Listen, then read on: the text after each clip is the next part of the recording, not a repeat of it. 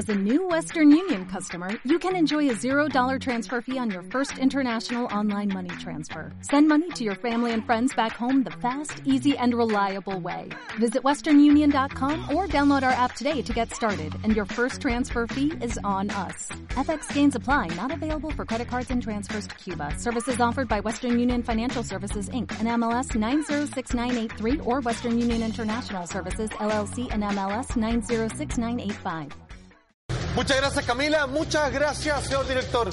Tú bien lo decías, mm, Marian Mike, como se le ha llamado, está hablando de Mariana Gallejas y por supuesto Michael Tony. Sí. De cierta forma, ellos son como una especie de ícono respecto a la más profunda oscuridad que puede llegar el corazón humano. Sí. Ellos son el perfecto resumen respecto al infierno en la que estaba sumido el país en la época de Pinochet, incluso antes.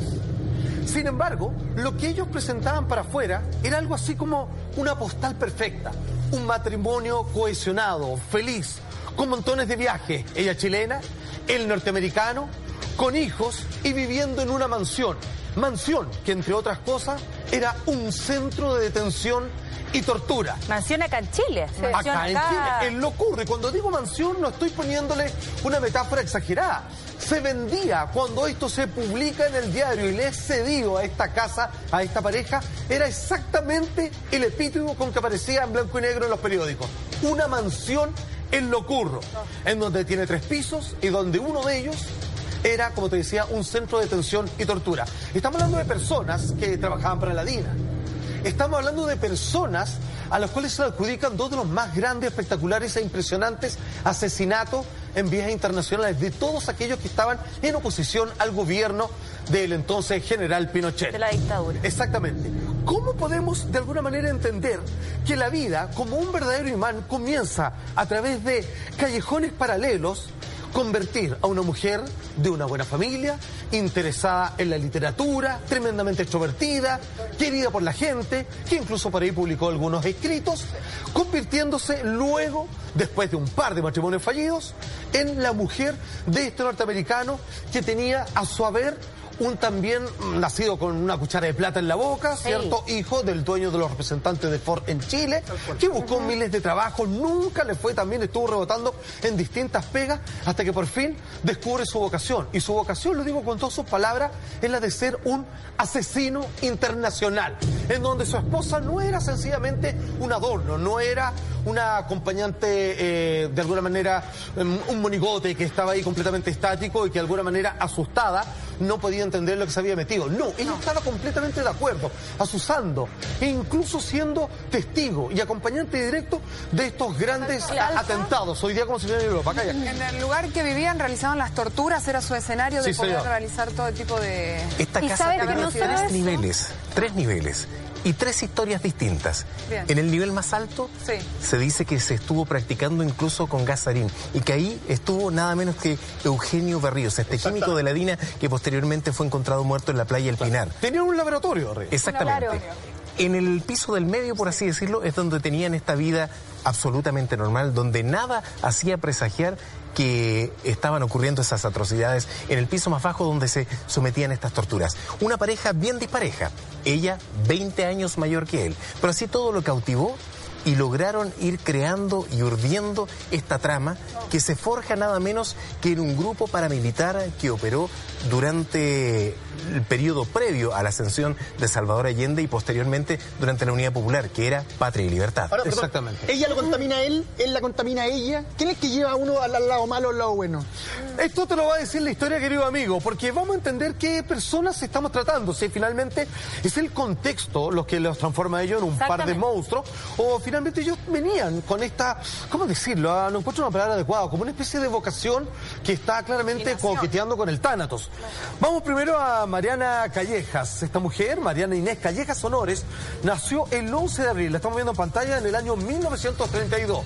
Una mujer, como te decía, extrovertida, que no se guardaba nada, lo digo en el mejor sentido de la palabra, una persona que quería tratar de, como verdadera esponja, absorber toda la cultura que le llegara a su existencia. Era muy culta ella, además, además de culta. ser mayor que Mike, ¿no? También Sí. una mujer más de mundo. Ella digamos. escribía, era, era muy, eh, era uno de sus hobbies escribir, era una mujer muy docta, muy leída. Muy. Y eh, hacía talleres con Enrique Lafourcade, ella. Fueron muy cercanos durante una época. Exactamente, Y porque todo lo que tiene que ver con la, la ola literaria que se dio en ese momento pasaba en cierta manera también por la casa de estos personajes. Es tanto así que ella quería residir en París. ¿Por qué? Porque siempre eh, esta ciudad de las luces ha significado como la cuna de grandes próceres, ¿cierto? Del arte. Qué curioso, ¿ah? Porque finalmente París, eh, bueno, Francia en general, así como otras localidades se convirtieron en los centros de refugio de aquellas personas que lograron escapar eh, durante el gobierno de Pinochet. Solo por mencionar alguno, en calidad de exiliado, por supuesto, el gran cineasta Raúl Ruiz, que ustedes reconocerán como la película Palomita Blanca, que aquí los militares cuando la tomaron la convirtieron en La redujeron a plástico quemado, le hicieron peineta y solo se salvó una copia que después, en los años 90, fue reestrenada. ¿Qué es lo que pasa? Ella, muy jovencita, extrovertida como te contaba, eh, interesada en las letras, decide casarse a espalda de sus padres, de cierta manera, con apenas 18 años. Ella quería vivir la vida en su máximo esplendor. Era rebelde. Era un poquito rebelde, pero sin embargo lo suficientemente inteligente para tomar buenas decisiones. Pero aquí quizás las hormonas le jugaron una mala pasada. Ella se casa, tiene este matrimonio frustrado, ¿cierto? Y donde finalmente, tras conseguir el divorcio, decide irse a Israel. ¿Ok? Ahí donde trabaja, ella como tiene una capacidad de absorción tremendamente rápida en el aprendizaje, aprende hebreo sin ningún problema y ahí es donde conoce a quien sería posteriormente su segundo marido, Alan Ernest. Con él tiene su primer hijo, Alan, y ella en Israel, Mariana Callejas, se hace llamar Anat y de alguna manera están un tiempito ahí y luego tienen que escapar. La verdad es que esta historia está complementada por una cantidad de ires y venires de Chile a Israel y sobre todo Estados Unidos, Miami, etcétera, etcétera. Ella decide regresar a Chile escapando de cierta manera porque su marido eh, a esa altura lo iban a enfilar como parte del ejército. Así no te digo como el Mossad directamente, pero de alguna manera lo iba a convertir en uniformado, cosa que a ella no le interesaba. Curioso, ¿ah? Porque ella no tenía que verse con los uniformes, con las armas, sino que a ella le interesaba tratar de expandir todo su horizonte y conocimiento respecto al arte y particularmente la literatura. ¿Quién te viene a decir que unos años más tarde ella iba a ser, obviamente, una de las mejores amigas de las armas de fuego? La familia de Mariana, por supuesto, no acepta esta pareja que llega. Este israelita lo encuentran que ya te casaste una vez, fracasaste con los 18 años, vuelves a tener, le dicen sus padres a esta mujer, en realidad te estás equivocando en esta área que tiene que ver los vínculos matrimoniales. Ya tienes un hijo, obviamente, y entonces como ellos no le aceptan el marido, saltan de nuevo a Estados Unidos y se van a vivir a Nueva York, donde pasan ahí un tiempo y ella dice, bueno, no llegué a París, pero Nueva York, digamos que es dentro de todo una capital del mundo, puede de cierta manera codiarse, digamos, con distintas manifestaciones del arte. Sí, porque ella es una mujer muy progresista, también se la catalogaba de esa Tal cual. forma, pero es ahí en Nueva York donde ella desarrolla toda su arte eh, por la literatura de alguna forma. Encuentra un nicho, encuentra un refugio y ahí es donde empieza a, a- a desarrollar todo esto de una forma que se llama autodidacta. Ahora, ¿cuál es el nexo acá? ¿En, en qué minuto conoce a Mike? ¿En Nueva York, una vez acá llegada a Chile? Bueno, después de cierto tiempo, eh, ella tiene tres hijos ya. Sí, separada. Exactamente, y en el año 1957 ella decide regresar a Chile. Esta vez ya deja al marido en, en Estados Unidos, no iba a volver con ella. Se separaron. Eh, exactamente, no era bienvenido, no era bien mirado por los ojos de la familia, que a esta altura iba a convertirse en el siguiente sustento de esta mujer, Mariana Callejas, y vuelve con todos sus retoños, con todos sus pequeños a Chile. Ok, exactamente. Entonces, ¿qué es lo que pasa? Mariana comienza a relacionarse con artistas, con el círculo bohemio, que era muy enriquecedor. Hay que entender que Chile, en algún momento, esto quizás sean solo mis palabras, pero varios historiadores, quizás, mi querido amigo, va a estar de acuerdo, era un país rico culturalmente. Y fue el gobierno de Pinochet que esto lo abortó. Sí, bueno, Cortó las manos. Cortó las manos, o sea... Acabó el eh, teatro, a- acabó absolutamente, cualquier manifestación de carácter sensible Artístico. respecto a tratar de generar, ya sea en cualquiera de los soportes artísticos, algún tipo de reflejo de la sensación colectiva, primordial o personal humana, no era bienvenida, no era bien vista por el gobierno de que Pinochet. tuviera que ver con los desarrollos también y capacidades, ¿no? Los derechos humanos, y digamos que están bien reprimidos, por lo tanto, eso tiene que haber sido un problema fundamental para cortarle las alas a cualquier persona. Es que hay veces que una pluma y un lápiz pueden ser más. Peligrosos para, por así decirlo, para quienes se pueden ver de alguna forma afectados. En este caso, el gobierno de Ya lo decía- obviamente era mucho más peligroso. Citando, obviamente, grande amigo, las palabras de Ricardo III de la obra shakespeariana, ¿cierto? Que a veces la pluma es más peligrosa o más Por poderosa supuesto que la espada. Es que la represión también tiene que ver con reprimir lo que sale desde dentro de las personas y eso muchas veces tiene que ver con lo artístico. En lo artístico se plasma Exacto. lo que está sintiendo una sociedad completa. Entonces, lógicamente, que no convienen esas manifestaciones porque traen efervescencia y eso es lo que se, se busca Salfa, cortar. si nosotros tuviésemos que eh, continuar con esta historia amorosa, con esta historia del romanticismo Ajá. como parte, ¿cuál es la génesis de este matrimonio? ¿Cómo sería? Cuenta. A ver, estamos hablando de una mujer que se casa a los 18 años, fracasa, conoce a otro hombre, se va a vivir a Israel, fracasa, fracasa su regreso a Chile, su familia no respeta semejante unión, se va a vivir en Nueva York, ya comienza ella un poco a escribir sus libros, sus poesías, dice, ok, aquí ya me siento un poco más en casa.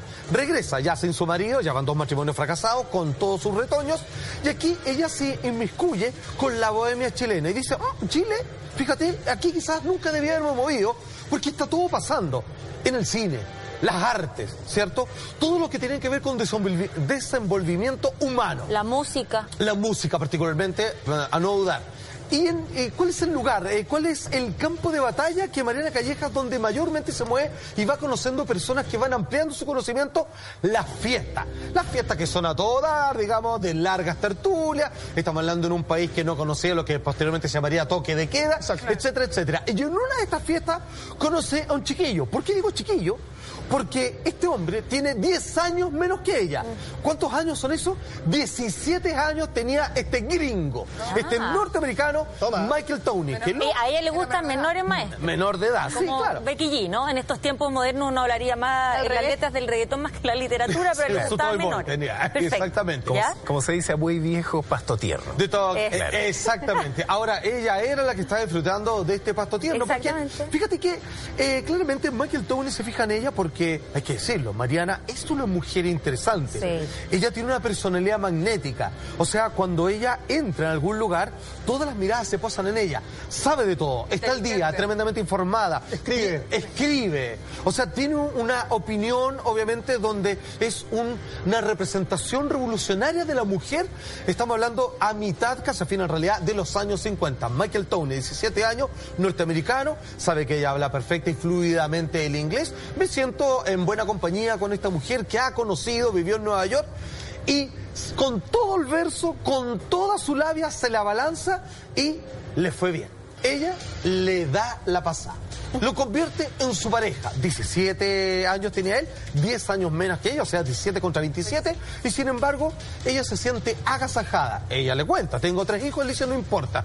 Creo que tú eres la mujer de mi vida, pienso que representas y que tú resumes todo lo que yo he buscado en alguna pareja. Ahora, Exactamente. perdone. Eh, Esa conquista pasa el 22 de julio del año 1961, que es donde se concreta el matrimonio de ambos, donde ah, en esta ocasión las familias de ella, una vez más, que ya está así, te vas a casar por tercera vez con este cabro chico, no aguantan y la familia de él tampoco está muy de acuerdo. Maestro, esta historia que parte muy bonita, que dejan incluso las familias de lado porque es un amor imposible, no les Claro. gusta que tenga estas separaciones, en fin. A ella le gusta eso. ¿En ¿ah? qué minuto, desde el amor, pasamos a un amor cómplice que tiene que ver con torturas, con muerte? ¿En qué, ¿Cuál es el punto de inflexión que pasa del romanticismo a la maldad, a una brutalidad y una masacre sin piedad y sin ningún tipo de empatía? Aquí tomo las palabras que había, o más bien dicho, el cuestionamiento que había dejado flotando Lama, porque fue en esta pareja alguien que arrastró a otro. Yo me atrevo a decir que sí. Y yo no sé si ella lo siguió por amor o porque, finalmente, porque aquí la pregunta es como alguien, amante de las letras, alguien, a ver, lo voy a decir así, alguien que está conectado con el mundo de la sensibilidad humana, alguien que opera desde el corazón en un primer lugar y luego sobre un raciocinio, quiere estar vinculada más a la expresión de los sentimientos, puede llegar a ser testigo, estar al lado y acompañar una persona que asesina así pero con un, con un desarme absoluto. Perdóname, yo siento que más allá de acompañarlo, estar de acuerdo con lo que estaba haciendo él, yo siento que acá es un tema político. Yo me imagino que dentro de los, de, la- de los valores o las ideas políticas que ambos tenían, no estaban de acuerdo con lo que pasaba en Chile, y querían de alguna manera meterse por dentro y empezar a jugar este juego. No, que... me, no, me, imagino que sea una cosa como de repente, oye, mira, ¿sabéis qué? Yo creo que lo, lo ideal es como ella artista y él extranjero, están bien puestos, su idea política, que... lo que va a venir y lo que les parece y lo que no les parece. Wow, es que hay un tema interesante, porque aquí cabe suponer que si cualquiera de nosotros, y probablemente si nos preguntamos, es, ¿tú matarías a alguien? Diría, no, a menos que, claro. por ejemplo, entro a mi casa y veo que le están haciendo algo a mi hija a pequeña, y claro, ahí quizás entre en un estado de locura y pueda llegar a hacer lo que prometí nunca eh, accionar, que es asesinar a otra persona. Pero en este caso, por una ideología, personas que no están, como decirlo, o yo lo siento así, abanderadas. O sea, les puede molestar una situación, pero pasar tan rápidamente, Parece saltarse trabajo, ¿no? todos estos escalones como un trabajo, a llegar a asesinar a otra persona, es algo que a mí me parece todavía, ¿cierto?, con un dejo de misterio. Es que fue una escalada, yo diría, sistemática, porque, tal como lo decía Lama, ellos estaban en contra de ¿Sí, que no? se llegase de una u otra forma, de manera democrática, al poder una no, ideología socialista. Claro, que iba a ¿Qué, fue lo, ¿Qué fue lo que sucedió en definitiva? No lograron eh, evitarlo. De hecho, conversaba, porque apenas eh, supe que íbamos a hablar de Michael Townley, inmediatamente se me vino a la mente eh, el nombre de uno de los más grandes eh, investigadores periodísticos que ha tenido Chile, el gran periodista Marcelo Araya, Ajá. que fue quien entrevistó precisamente al Michael Townley. Conversamos telefónicamente y él me comentaba que, por ejemplo, cuando ellos se dieron cuenta que venía ya, por así decirlo, el gobierno de la Unidad Popular, ellos empezaron de una u otra forma a tratar de boicotearlo. Tenían un Austin Mini y en este Austin Mini salían a bloquear, por ejemplo, las ondas de algunas emisoras como por ejemplo Radio Minería. Pero con nexos con Patria Libertad, ¿no? No era, no era como sí, ellos dos solos, ellos no eran dos solos, oye, vamos los dos a hacer esto, sino que había un nexo y ya estaban dentro de la, de la movida ellos revolucionaria. Entran a esta agrupación y desde aquí se desprenden todos estos hechos, ¿no? Gracias Exactamente. Ellos boicoteaban. Ellos boicoteaban en un principio. Okay. Después, desde el punto de vista ya más entre comillas, paramilitar, empezaron a crear eh, algún tipo de ataque primero utilizando Molotov Exacto. y después algún tipo de atentados incendiarios. Y fue así como se empezó Ellos se sentían, era la oposición. Claro. Sí. Pero ¿sabes qué se dice? Que eh, él de toda su vida era anticomunista y era anticastrista. Entonces, yo creo que en esta balanza que ponemos de la sensibilidad versus la ideología, tenemos que ver la ideología más que como ideología, como un fanatismo.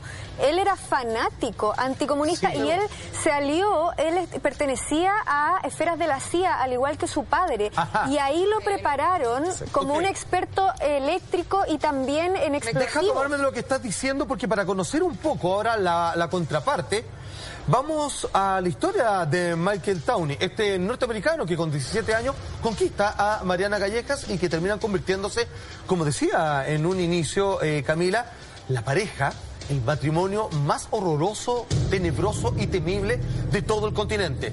Él era norteamericano, nació en el año 1942 en Waterloo, Iowa. Él trabajó o de algún momento se dedicó a las relaciones públicas.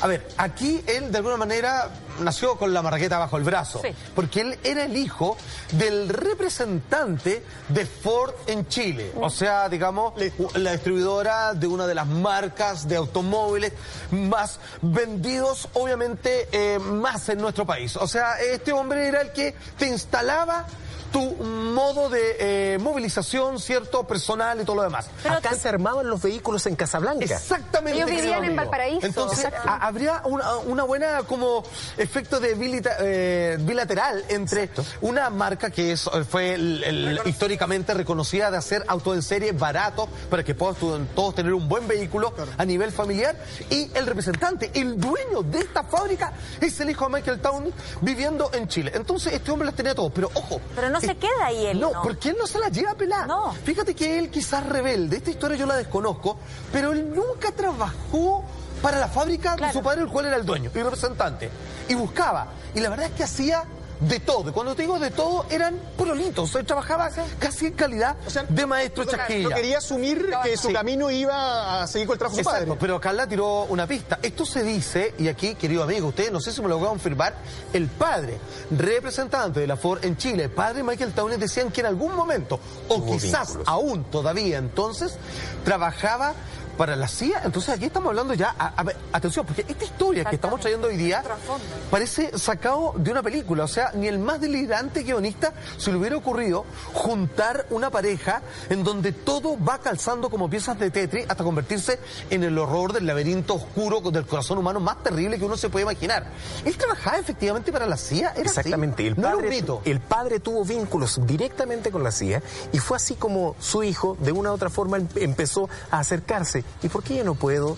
Y ahí conoció gente y él era una de, las cosas que más molestaba a los uniformados que pertenecían a la DINA, porque ah. todos tenían preparación paramilitar, ah, todos tenían preparación en, electrónica, y él, en buen chileno, como me lo, me lo dijo el propio Marcelo Araya, él prácticamente, prácticamente era un tipo que se basaba en la mecánica popular y gracias a ello lograba los conocimientos que lo llevaron incluso a instalar bombas y costar la vida de mucha Entonces, perdóname, esto, de Ford era una... Una pantalla. Claro, una pantalla, porque se, me preguntáis a mí y te ponía a pensar que, que cuando Ford va a querer poner armar autos acá en Chile, menos en esa época. no pues, tiene ningún sentido, ¿no? Pero, es que recuerde que incluso la ITT, la International Telephone and Telegraph, fue prácticamente, si hablamos de conspiración, lo que hasta el último minuto intentó boicotear el régimen de Salvador Allende. Exacto. Sí, pues imagínate que ese todo el sistema de telecomunicaciones, eh, en realidad, que nos conecta a, vía telefónica a todo, y que está a manos de una empresa norteamericana,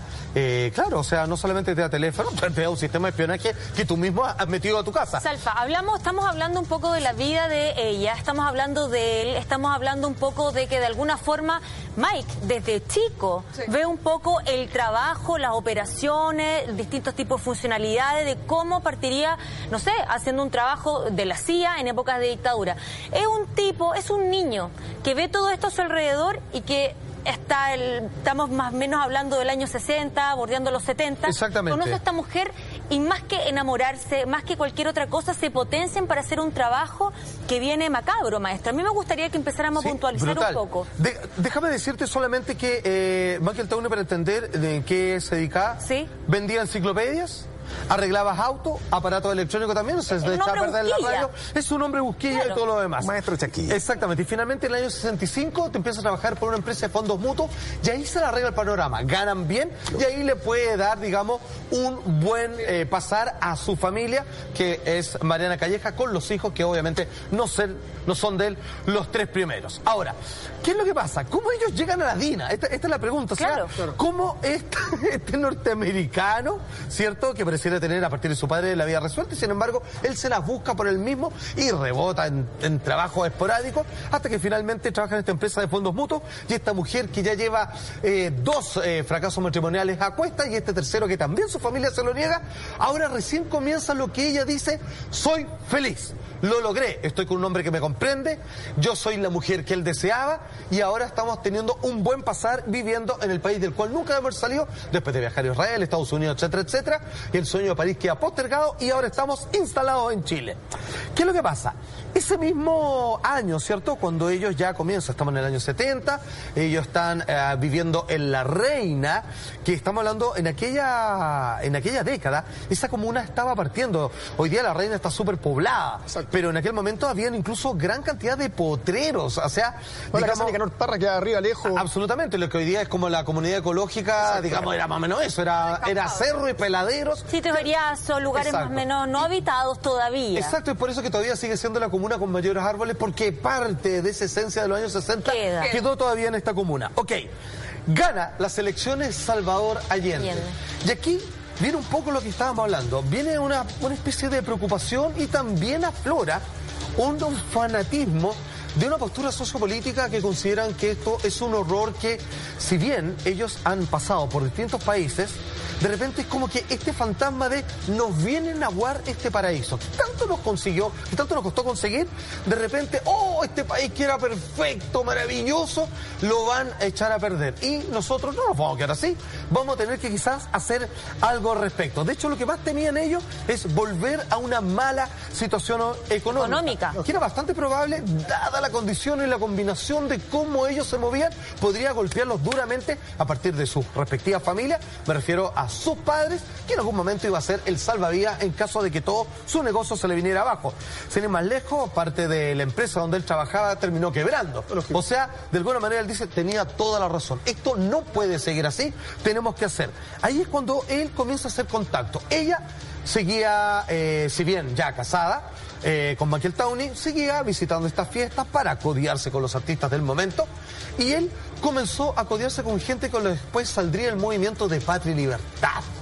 Estamos hablando de un movimiento de ultraderecha que no tiene nada que envidiarle a la extrema izquierda que eh, le hizo obviamente la vida a cuadritos durante el gobierno a Pinochet él también. Y actuaban de la misma manera, desde las trincheras, desde la sombra, con bombas hechizas, como decía nuestro querido con bombas molotov. Este hombre aquí de repente eh, posterga un ratito, pero que más adelante, como bien decía, iba a servir para hacer bombas de alta complejidad, eh, comienza a construir casas eh, de manera serializada bombas molotov.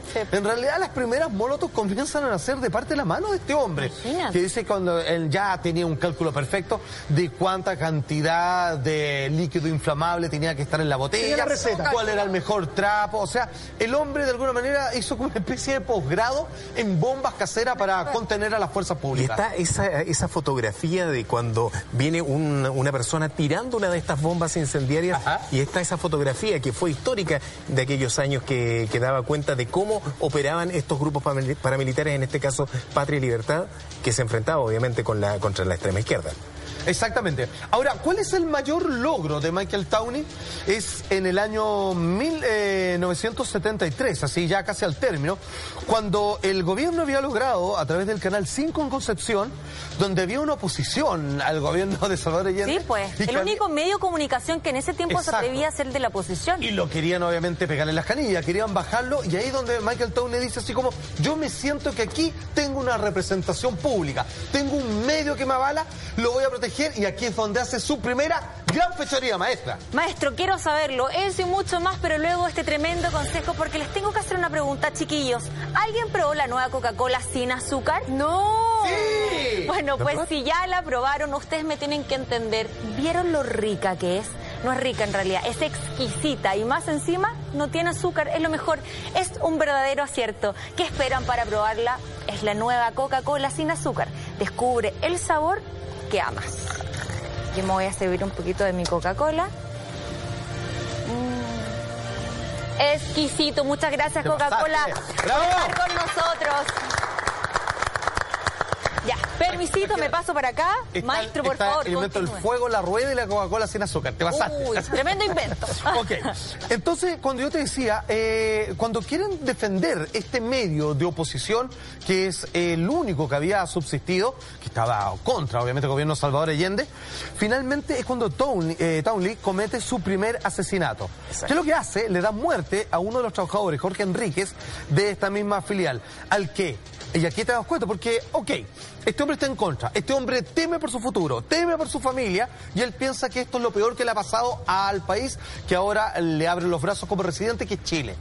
Y uno dice, bueno, protesto, ya lo hacía, tiro bombas, o bueno, ok, ya ahí estamos pasando a mayores, eh, no solamente levanto el puño y me encapucho, sino que claramente estoy haciendo desmanes.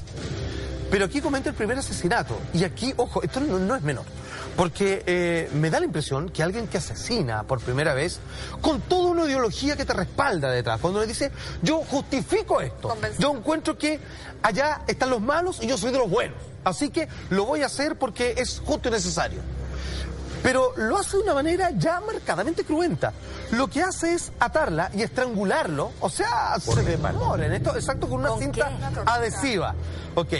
Eh, y finalmente él se gana porque todas las sospechas, eh, todas las investigaciones apuntan a él. Comienza a aparecer, obviamente, con todo el resto mediático de parte del gobierno.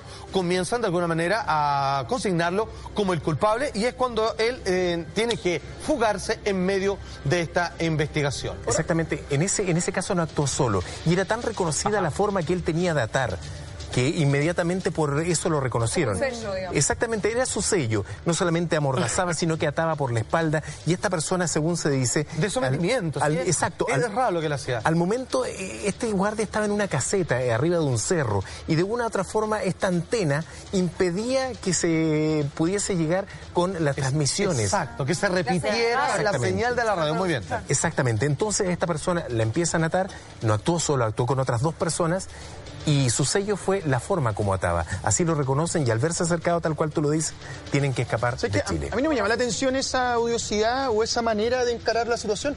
Yo creo que cuando vería un tipo que viene a una sociedad y te dicen, ellos son los malos, nos, quieren atacar a nosotros, nos quieren quitar lo que tenemos. Tenía el ejemplo de Cuba, te visto lo que pasa en Estados Unidos, me parece que actúa como cualquier gringo que hubiese actuado en una situación como esa. Los comunistas son los malos, o somos los buenos, sacámonos de todos sin importar el peso que tengan. Entonces, de hecho, creo que esa crueldad es parte un poco de la formación con la que venían los gringos. Venían de guerra, Segunda Guerra Mundial, estaban en Vietnam. O sea, no, no, no siento que, que vaya tan lejos, o sea, de una mente tan criminal, sino que gringo vietnamita. Por eso te digo, eh, exacto. Y un gringo, claro. un gringo Juan de la CIA, me parece que esa crueldad va dentro un poco de la forma en que les dijeron, ellos son los malos, somos los buenos, hay que salvarnos como sea. Y fíjate, eh, Lama, que eh, eso tiene mucha relación con cuando nosotros hablamos, por ejemplo, de los psicópatas, criminales, asesinos, violadores, qué sé yo, eh, cuando se estudian este tipo de personalidades, se ha llegado a la conclusión de que cuando hay un factor cultural o ideológico detrás, ya no es psicopatía. Claro. pero, podría hacerlo y yo me escudo bajo una ideología y puedo cometer crímenes que siempre tuve ese impulso. De hecho, se escudan en eso. De hecho, lo hacen. O sea, a él lo entrevistaron muchos años después y reconoce que eh, cometió crímenes pero se escuda y lo justifica completamente en su ideología. y eh, como les decía yo, incluso eh, la ciencia cuando estudia estas personalidades psicopáticas dice que no es psicopatía cuando viene con un trasfondo cultural, como por ejemplo cuando eh, están en guerra los países. Claro, es lo mismo que decir un soldado no es un asesino, es un soldado. Pero este, este lado... sociopatía. Exactamente, esa es la sociopatía porque está escudada con algo ideológico detrás, como ellos sienten que salvan a la sociedad a través de estos crímenes. Pero ¿qué pasa con un poco como con el concepto del fanatismo? Porque también son personas súper fanáticas de o algún partido, ya sea de la oposición, pero se reprime un poco eso del lado contrario.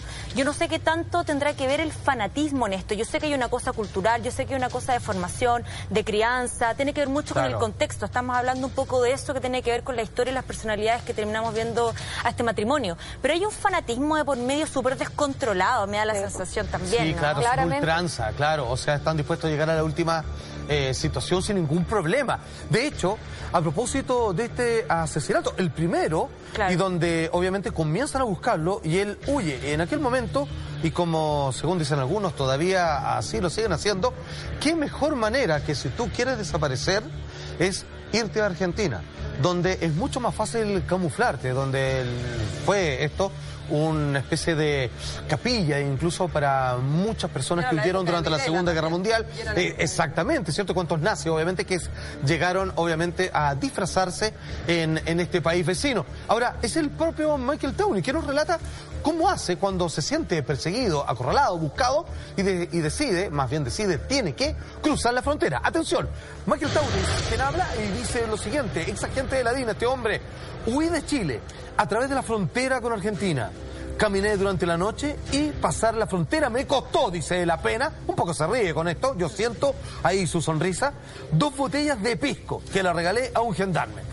Tomé un avión en Buenos Aires, cuatro o cinco días después llegué a Estados Unidos. Estamos hablando del 2 de abril del año 73, donde se transporta, donde llega él a Miami, ¿cierto? Ah, ojo, lo acompaña su señora. y después va con los hijos y todo lo demás. Claro. pensé que la había abandonado. O sea, ella no lo acompaña en el crimen. No, no, es su cómplice, por lo cual a lo mejor. Escapó solo. Ya, pero solo. No lo acompaña en el crimen, me refiero, no está físicamente con él, pero está dos dedos para arriba. Ella dice, bien yo te apaño. O sea, yo soy tu mujer, tu compañera y casi... puede ser una cómplice intelectual también eh, como autoría de algún tipo de delito, por ejemplo, en este caso Sí, estamos hablando de una mujer muy inteligente. Sí, sí, porque una cosa también es no estar presencialmente, pero puede que tenga que ver dentro de la estrategia. O sea, una cosa no quita la otra, o no usted, bueno. Yo creo, yo creo que más que cómplice encubridora. Encubridora. Yo creo que de una u otra forma ella no estaba... Pero no era una mujer sumisa tampoco. No, para nada. De hecho, yo creo que muchas veces ella era la que marcaba marcaba los puntos sobre eh, Exactamente. Hay un punto donde ella casi yo me atrevo a decir que participa, que es en el asesinato de Prats, que vamos a llegar ahí, ¿ok? Donde ella está al lado cuando se activa la bomba. Pero atención, eh, ellos están en Estados Unidos un tiempo hasta que llega el como me obligaba, yo trabajé muchos años en el Mercurio y una vez eh, estaba hablando respecto a una serie de documentales eh, sobre eh, el ataque a la moneda y pongo, bueno, en respecto al golpe militar y me mandan a llamar y me dicen me corrige, me dice, no, no, se dice así. Se ah. llama pronunciamiento militar, así que corrige. Ah, y de ahí en adelante tuve que escribir pronunciamiento militar. Bueno, acá estamos con libertad, compadre. Estamos hablando del el golpe militar y ahí ellos regresan. Pero Michael con otro nombre, porque si bien llegó al país que él soñaba, con Pinochet a la cabeza, igual habían culpas, la justicia lo perseguía, así que llegó con el nombre de Kenneth Anger de vuelta a nuestro país. Y aquí es donde el terror se desencadena. Maestro, el eh, conocido y emblemático Gazarín, ¿qué tendría que ver oh. con este matrimonio? ¿Qué tendría que ver con esta casa? Lo ocurro aquí mismo, en Chile, en la capital.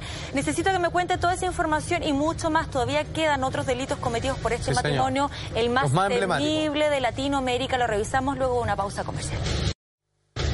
Muy bien, ya estamos de regreso con más de Así Somos. Estamos completamente en vivo y en directo. Son las 12.47 minutos y estamos repasando y hablando del caso de Mike and Mary.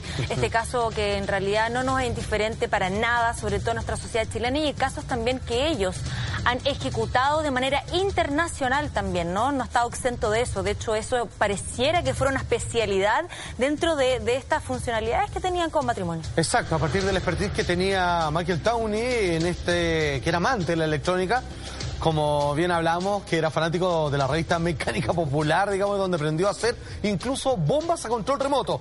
Es aquí cuando tenemos que ya concertar este titular, cuando obviamente el general Prats decide renunciar a su cargo, de alguna manera para evitar un conflicto 18 días antes del golpe militar. El titular dice así. Renunció General Prats como ministro y comandante en jefe del ejército. La idea era evitar una guerra civil, la verdad fue imposible. Esto fue apenas un par de semanas antes del golpe militar, ¿cierto? Encabezado por Augusto Pinochet Ugarte. Ahora, claramente para Pinochet él era un problema, porque él era un testigo así privilegiado, primordial, de todo el teje-maneje de cómo se llevó al poder eh, a propósito de la Fuerza Armada. Bueno, ¿qué es lo que pasa? Como ya de alguna manera Michael Tauri sabía estos idas y venidas y ya había sido contactado por la DINA, sabían cuáles eran sus intereses, cuál era su vocación, era el hombre ideal para cometer este primer eh, asesinato, como tú bien decías, a escala internacional. Ahora, este ex agente de la DINA, Michael Tony, finalmente el encargado de fabricar, colocar la bomba en Buenos Aires para asesinar a este hombre que está en pantalla, lo relata de la siguiente manera, con una frialdad propia de un sociópata. Atención, esa noche caminé frente al edificio, dice él. La puerta de la cochera estaba abierta. El portero, que siempre rondaba, estaba ausente. Entré a la cochera y me acosté en el suelo, en línea con la llanta de un automóvil. 30 de septiembre, dos días después de que Tony colocara la bomba a control remoto bajo este Fiat 125, ¿cierto? Carlos Prats y Sofía fueron a ver una película, salieron a comer con unos amigos, normal, haciendo vida un poco, bueno, chuta, entendiendo, digamos, todo lo que había pasado en el país donde antes él tenía un tremendo cargo, eh, ni más ni menos. Finalmente ellos se detuvieron frente al estacionamiento en la calle Malavia, esto es un tranquilo barrio en Palermo, exactamente, querida amiga. Y la verdad es que ahí, estando obviamente Michael Tony, acompañado claramente, agarra la máquina, agarra el control remoto, agarra el interruptor, lo aprieta y es donde los cuerpos, obviamente, del general Prats, su esposa, terminan junto con todo el metal del automóvil repartido así, pero a cuadras a la redonda. O sea, eh, lo hace explotar y termina obviamente en un verdadero desastre, así, pero incurioso, así, terrible frente a los ojos de cualquier testigo que ven que este auto explota y ellos, como si nada, esa era su misión y ellos con gusto la ejecutaron. Ahora, atención, ¿qué es lo que dice Townley al respecto de este primer gran asesinato a escala internacional? De una figura, magnicidio se le llama, cuando uno eh, obviamente comete este crimen sobre personas que tienen un alto cargo en las esferas sociopolíticas, él lo relata de la siguiente manera. Dice ahí, el vehículo se acercó y lo hice explotar. Yo estaba sentado al volante y mi esposa al otro lado. Tenía la radio sobre las rodillas, preguntó, ¿qué hago? Dámela. Le dije, estábamos sentados desde hace horas, estuvieron esperando para que él se acercara a su automóvil. El botón estaba del lado derecho, era un interruptor que activaba el explosivo y a la hora de cuando ellos se están acercando, me refiero al general Pratt, abre eh, la puerta de su automóvil, ellos finalmente, y con una muerte instantánea, es donde lo destruyen. Estas son las imágenes, ¿no? Eh, Exacto. Este material que estamos poniendo en pantalla eh, sería una evidencia a todas luces del momento, ahí vemos las autoridades, las personas obviamente alrededor de la escena eh, tremenda y el auto, digamos, en destrucción absoluta. Estamos hablando de la operación Cóndor. Sí. Él lo hizo de, de manera, lo hizo solo, por decirte de una forma, ¿no tuvo ayuda de las grandes esferas de Argentina, por ejemplo, para poder realizar este tipo de asesinato?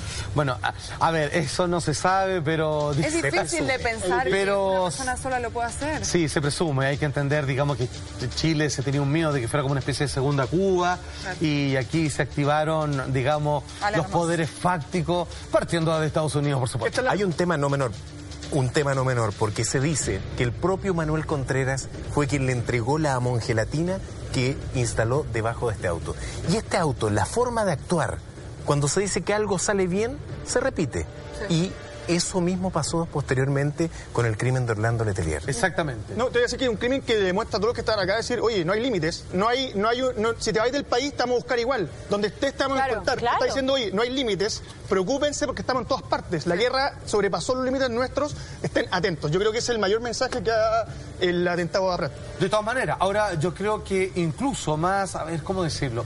No menos importante, pero sí tremendamente más escandaloso es eh, luego, parte de esta operación, el asesinato que tú ya mencionabas de Orlando Letelier. Estamos 11 de septiembre de 1973. Orlando Letelier, por aquel entonces, ministro de Relaciones Exteriores y Defensa de Allende, fue detenido. Es donde finalmente él recupera su libertad, es exiliado, se instala en Washington, ¿cierto? Eh, realidad, la capital formal dentro de Estados Unidos, donde él reanuda todo lo que son sus labores en características de oposición, donde él levanta la voz, donde es un intelectual, un conocedor respecto a los horrores que están sucediendo en Chile y de alguna manera es más que una voz autorizada, es una bandera de lucha que del extranjero nos brinda algún rayo de luz para que eh, afuera se entienda realmente cuáles son las atrocidades que aquí se están eh, cometiendo, ¿ok?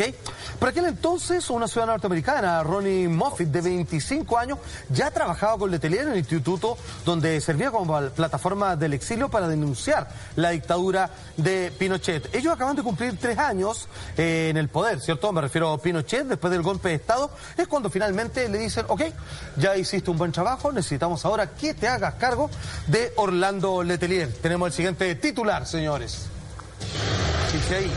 Asesinato en las inmediaciones de la embajada. Esto es el 21 de septiembre del 76, donde ambos estudiosos, ¿cierto? Me refiero a Letelier y su acompañante, fallecieron en el auto en el área de Sheridan Circle. Y esto es casi una insolencia, pero cuando luego entendemos que son con los debidos permisos de parte de la CIA, sin ir más lejos, es que no nos parece tan raro de cómo llegaron a hacerlo sin mayores problemas, porque esto sucede a pocas cuadras de la Casa la Casa Blanca, Blanca, claro. así quedó el automóvil, que quedó de las personas, que quedó los seres humanos, que quedó de Letelier y su acompañante, obviamente nada, sus restos eh, irreconocibles, esparcidos, eh, perdón por la expresión, pero verdadero rompecabezas humano de seso, hemoglobina y huesos repartidos por todo aquel lugar. Fíjate, Finalmente. en este caso eh, me, me hace sin duda reflexionar esto. ¿Qué pensará, por ejemplo, el senador Juan Pablo Letelier de todo esto? Ah, ¿Qué pensará, por ejemplo, eh, Sofía Prats? ¿Qué pensará el alcalde de Huechuraba, Carlos Cuadrado Prats, Ah, al darse ah. cuenta que se está haciendo una serie, que está próxima a salir al aire? Exacto. Mary and Mike, en que se lleva un poco la ficción y un poco la realidad. Pero esto sin duda remece los cimientos familiares, remece todo ese dolor, lo vuelve nuevamente al Lo hace renacer. Sí, sí, es, es algo más terrible. Le pone imágenes, amigo. Exacto. O sea, cuando nosotros tenemos solamente un cargamento de escasas fotos y el relato histórico ah, acongojante por lo demás, pero colocarla en una historia, en una progresión dramática de algo que está novelizado, ficcionado en cierta parte, pero cuyos fundamentos son Reales. horrorosamente reales, verlo eso en imágenes, ver todos los eh, segmentos que están perdidos dentro del inconsciente colectivo, obviamente esto lo revive de una forma tan feroz como lo vimos aquella vez. Hoy día cuando estamos hablando de un mundo lleno de atentados terroristas, recordamos que Chile no estaba exento en aquella época de lo que hoy día pasa en el mundo entero, principalmente en Europa. No te iba a decir que lamentablemente la serie está ficcionada como pensando en narcos, así como si fuera totalmente una cosa, como que los malos son los buenos, como que son cool, como que son pistoleros que andan haciendo por ahí cosas, no lo están planteando del lado de las víctimas, sino como del lado que ellos parecieran ser los que la llevan, a pesar de que es una historia llena de horrores y llena de terrorismo, ¿cachai? Exactamente. Ahora, finalmente, estamos en marzo del año 78, cuando ya las presiones, sobre todo sobre este asesinato que se hace, que se lleva a cabo, obviamente en Washington, es donde ya eh, tiene que tomar un avión extraditado absolutamente por su responsabilidad en este crimen particularmente, viajando al país que lo vio nacer, Estados Unidos. Esto implica, obviamente, el fin de la carrera de Manuel Contreras, porque en realidad él queda exculpado porque se transforma en un soplón.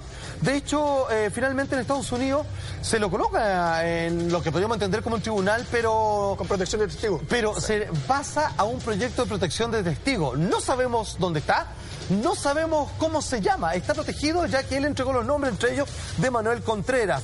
Por supuesto, Callejas enfrenta la crueldad de todo el juicio social. Sin embargo, ella que también fue pasada, digamos, eh, por la justicia, no de las personas, no de los conciudadanos, sino también por la legal, por el poder legislativo, finalmente comienza a salir exculpada, como en tantos casos similares, Sí, pues. y finalmente ella muere, eh, no te digo libre de polvo y paja, pero derechamente muere siendo una anciana, una, una señora. Esto es en el año 2016, a los 84 años, el 10 de agosto. Exactamente, eh, desde la vereda de la política, desde la vereda de la falta de legislación, podrían decir algunos en realidad, pero historia que no ha terminado desde la emocionalidad, desde, la, desde las lágrimas y desde el dolor de, de tantas víctimas y de tantas familias, ¿no? Bueno, un abrazo eh, gigante de esta historia escabrosa a las personas que en realidad hasta el día hoy siguen sufriendo. Maestro Salfati, muchas gracias por todo este tema. Usted, como siempre, se ha pasado Ya, no,